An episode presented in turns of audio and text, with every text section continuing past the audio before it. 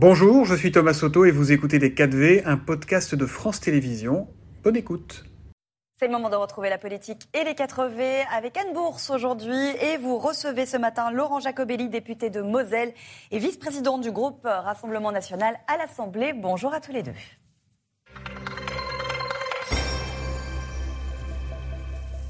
Bonjour Laurent Jacobelli. Nous sommes à la veille de la Coupe du Monde de football, de son ouverture au Qatar. Vous regarderez ou vous boycottez vous?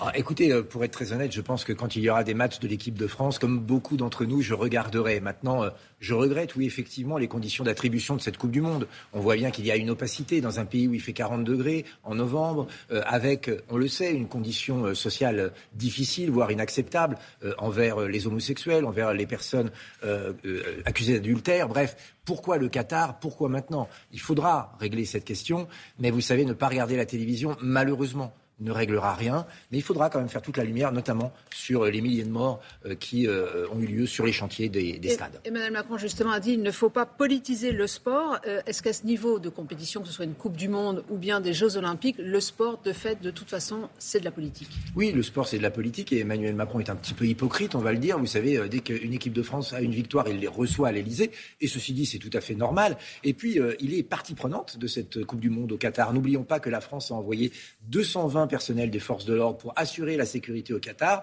des personnels dont on se demande ce qui leur arrivera euh, si le soir ils veulent boire une bière ou s'ils se baladent euh, dans les rues. Donc Emmanuel Macron n'est pas, comme ils veulent faire croire, un simple spectateur, mais un acteur de cette Coupe du Monde. Est-ce que les sportifs euh, doivent défendre des valeurs et poser des actes? On pense notamment à la défense des homosexuels. C'est compliqué. Euh, c'est compliqué. Euh, si vous allez au Qatar, c'est compliqué d'y aller et de critiquer les règles du Qatar. C'est trop tard. Vous êtes sur la position du Golioris, en fait. on respecte. Euh, mais, il aurait fallu y penser avant, en revanche. C'est-à-dire pourquoi aller dans un pays qui condamne l'homosexualité? Ça, ça aurait été une question que la FIFA aurait dû se poser avant d'attribuer la Coupe du Monde au Qatar. Vous savez, on ne peut pas dire que nous voulons que les gens qui arrivent en France respectent nos coutumes et nos usages, ce qui malheureusement n'est pas le cas. Euh, et ne pas faire la même chose. Mais une fois encore, il faudra euh, que des commissions d'enquête euh, révèlent les conditions d'attribution. Il y a des enquêtes en cours actuellement. autre sujet dans l'actualité, le sort des migrants de l'océan Viking. On apprenait hier donc que la justice, faute de moyens, n'a pas pu gérer tous les dossiers dans les délais. La Cour d'appel d'Aix-en-Provence donc a rejeté le maintien des migrants en zone d'attente hein, sur la presqu'île de Gien. Les consultations sur le projet de loi immigration doivent débuter lundi. Est-il possible d'avoir un débat apaisé, calme et constructif sur ce sujet à l'Assemblée. Il le faut, il le faut parce que 7 Français sur 10 réclament une nouvelle politique de l'immigration. Il le faut parce que dans les grandes villes, euh, un délinquant sur deux qui est arrêté est un étranger. Il le faut parce qu'un prisonnier sur quatre en France est un étranger. Oui, on a un problème avec la gestion de l'immigration. Et le fiasco auquel on vient d'assister en est euh, le résumé. N'importe qui peut arriver n'importe quand en France. Il est à peu près garanti. Normalement, non. Ah bah écoutez, en tout cas, les faits, les faits, sont têtus. Euh, L'Ocean Viking est arrivé en France. On ne sait pas pourquoi, parce que normalement, il aurait dû accoster au. Ça, c'est le droit maritime international. Oui, mais il, il naviguait avant d'arriver dans les zones françaises, dans d'autres eaux, notamment tunisiennes et africaines. Il aurait dû être envoyé dans ces ports-là le ministre Darmanin nous avait dit attention, il y aura une zone d'extraterritorialité à la presqu'île de Gien où, euh, rassurez-vous, personne ne pourra sortir parce qu'il y aura une surveillance. Patatras, le lendemain, des enfants, vous vous rendez compte, des enfants euh, ont quitté euh, l'endroit, des enfants dont on nous avait dit d'ailleurs qu'ils étaient, qu'ils étaient mourants sur le bateau pour ajouter de l'émotion plus que de la raison. C'est un fiasco total. Il faut maintenant changer les conditions d'accès au territoire national. Justement, cette loi hein, que présentera Gérald Darmanin, il l'avait résumé ainsi être méchant avec les méchants, gentil avec les gentils. Il y a notamment le titre de séjour métier Est-ce que ce ne serait pas, par exemple, là, une façon de sortir de l'hypocrisie actuelle dans laquelle on se trouve avec beaucoup de sans-papiers qui travaillent euh, tout à fait illégalement? C'est quand même très étonnant comme question, parce que nous sommes dans un état de droit. Et dans un état de droit, des gens qui n'ont pas, pas, le droit d'être en France et pas le droit de travailler sont engagés par des gens qui n'ont pas le droit de les engager. Et on dit, bah, c'est comme ça, donc on va régulariser. Oui, personne. Il y a des métiers en tension, ils ne trouvent pas. C'est pas si vrai. Il faut faire respecter le droit. Vous savez, vous parliez d'hypocrisie. C'est une gigantesque hypocrisie. C'est une forme de régularisation euh, cachée qui ne porte pas son nom. Vous avez raison, il y a des métiers en tension. Pourquoi? Parce que parfois, et même souvent, les euh, salaires ne sont pas attractifs. Nous, on a une mesure qui me paraît plus intelligente que la régularisation. Euh, quand un chef d'entreprise augmente les salaires de 10%, ces 10% seront exonérés de charges patronales. Voilà qui peut inciter à l'emploi. J'ai un exemple, le Royaume-Uni. Ils ont durci les règles d'immigration et d'accès au travail pour les étrangers. Qu'est-ce qui s'est passé? Les restaurateurs ont augmenté les salaires de 9% et ils ont retrouvé une partie de la main-d'œuvre. On voit bien que ça n'empêche pas euh, les migrants de vouloir absolument travailler la Manche et que ça n'assèche pas le. Si, on accueille tous les migrants sans euh, euh, leur interdire euh, l'accès comme on l'a fait avec l'Ocean Viking. Si on leur fournit du travail et qu'on les régularise, si en plus on les soigne gratuitement et si en plus on leur trouve un logement, la pompe aspirante va marcher à plein. Il faut arrêter cette pompe aspirante. Est-ce que sur ce texte, vous ferez de l'obstruction en déposant des centaines d'amendements ou vous aurez une attitude plus constructive? Nous n'avons, je crois, depuis le début de cette mandature, jamais fait d'obstruction. Nous, on a un principe très simple. un texte est bon, on le vote. Il est moyen, on l'amende. Il est mauvais, on le rejette. On verra bien ce que nous propose M. Darmanin, mais enfin, l'homme euh, qui euh, a euh, menti sur le Stade de France en accusant les Anglais d'avoir fait des actes de violence alors que c'était des migrants, l'homme qui n'a pas été capable d'arrêter l'imam Iqiysen et l'homme qui est à l'origine du fiasco de l'Ocean Viking, je ne le vois pas en grand défendeur de la cause de nos compatriotes pour plus de sécurité et moins d'immigration. En septembre, Jordan Bardella parlait, lui, d'un référendum sur le sujet. Vous en parlez toujours? Bien sûr, c'est une évidence. Euh, les Français n'ont pas été consultés sur cette question de l'immigration depuis les années 80. Il faut leur fournir un texte de loi clé en main et qu'ils votent oui ou non. Et dans ce texte de loi, nous nous proposons la réforme du droit du sol, la réforme euh, de euh, la gestion de l'asile, de la demande d'asile, et bien évidemment la réforme des expulsions, parce qu'aujourd'hui, vous le savez, une fois qu'on a mis le pied en France, même de manière illégale, même avec des mauvaises intentions, on n'en parle plus jamais. L'affaire a aussi euh, mis en évidence euh, le moyen de la justice qui ne pouvait pas suivre. il y a aussi, c'est à tous les niveaux. Quand on ne sait pas faire, on ne fait pas.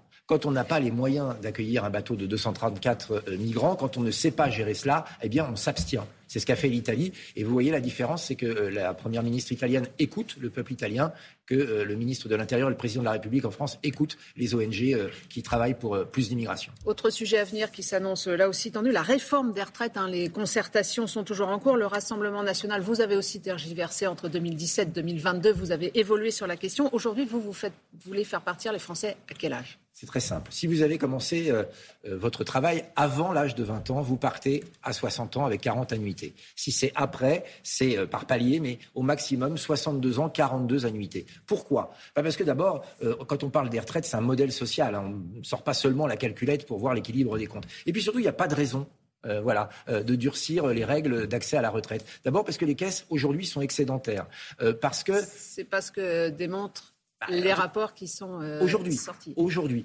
les rapports du comité d'orientation des retraites montrent qu'il va y avoir dix années un peu tangentes où effectivement il y aura de temps en temps un milliard de déficit, un milliard euh, d'excédents, mais qu'après, dans les années 2030, euh, tout revient à l'équilibre. Alors pourquoi casser ce système qui marche? Donc on fait rien jusqu'en 2030 Ah si, on fait ce que je vous dis. C'est-à-dire qu'on pérennise le fait que quand on a commencé avant 20 ans, on part à 60 ans ou 40 annuités, et sinon c'est 62 ans et 42 annuités. Bien évidemment, on fait ça. Parce qu'aujourd'hui, rien ne s'y oppose. Rien, sauf quelque chose quand même.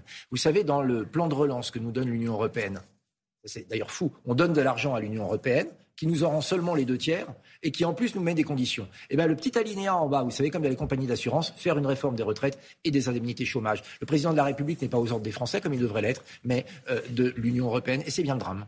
Vous êtes pour la suppression de tous les régimes spéciaux? À tous, il faut les étudier euh, un par un. Euh, là encore, vous savez, un régime spécial, par définition, c'est pour une situation spéciale, un métier extrêmement difficile, euh, un métier extrêmement dangereux, un métier usant, un métier fatigant psychologiquement ou physiquement. Et puis, il y a quelques abus, donc il faut faire un toilettage, c'est évident.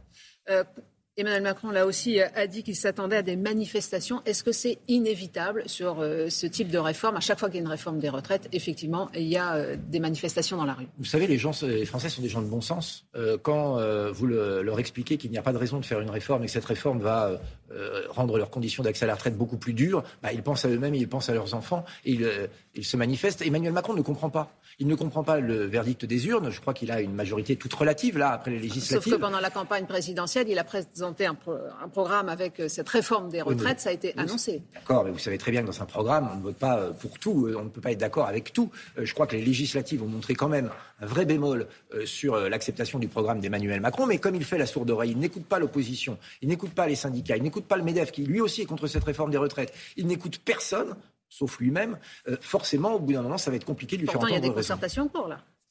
oui, c'est un grand débat bis. Enfin, on connaît la méthode d'Emmanuel Macron. Il écrit sa décision, il fait trois, quatre réunions avec des gens choisis, il amène des caméras, et puis à la, à la fin, il dit ah bah ça y est, on s'est concerté, on fait ce que je veux. C'est pas ça la démocratie. Il y a un Parlement, une Assemblée nationale qui eux doivent voter les lois et eux doivent représenter la diversité des opinions des Français, qui je crois sont très majoritairement contre cette réforme des retraites. Un autre sujet, c'est le pouvoir d'achat des Français qui est mis à mal hein, par euh, l'inflation. Elisabeth Borne affirmait hier, donc, puisque la ristourne va s'arrêter sur le, notamment le prix de l'essence au 1er janvier, euh, avec euh, un chèque qui serait reversé, ça concernerait la moitié des ménages. Vous êtes favorable à ce que ces aides soient davantage ciblées pour ceux qui en ont le plus besoin? On va arrêter les usines à gaz, on va arrêter les rustines. Il y a un problème avec le coût de l'essence dans notre pays. Et oui, beaucoup de Français, notamment les classes moyennes et les classes les plus populaires, souffrent de ça. Donc il faut maintenant des mesures pérennes. Il faut arrêter avec ces chèques comme si nous étions des mendiants. Il faut baisser la TVA, la faire passer de 20% à 5,5% à 5%. donc ça, sur... coûte des milliards.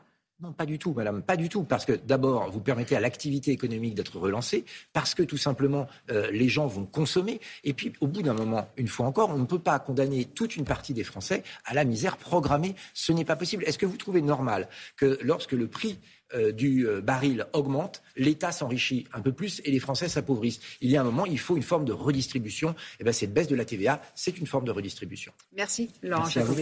Merci beaucoup à tous les deux. Laurent Jacobelli qui estime à la veille de l'ouverture de la Coupe du Monde que le sport est politique et qu'Emmanuel Macron est hypocrite, n'est pas spectateur mais acteur de cette Coupe du Monde en ayant notamment envoyé des personnels de sécurité sur l'Ocean Viking. Et il dénonce un fiasco euh, de la France. N'importe qui peut arriver n'importe quand. Et il répète le souhait du Rassemblement national d'un référendum, euh, plus généralement sur la question de l'immigration. Voilà pour la politique. C'était Les 4V, un podcast de France Télévisions. S'il vous a plu, n'hésitez surtout pas à vous abonner. Vous pouvez également retrouver tous les replays en vidéo sur France.tv.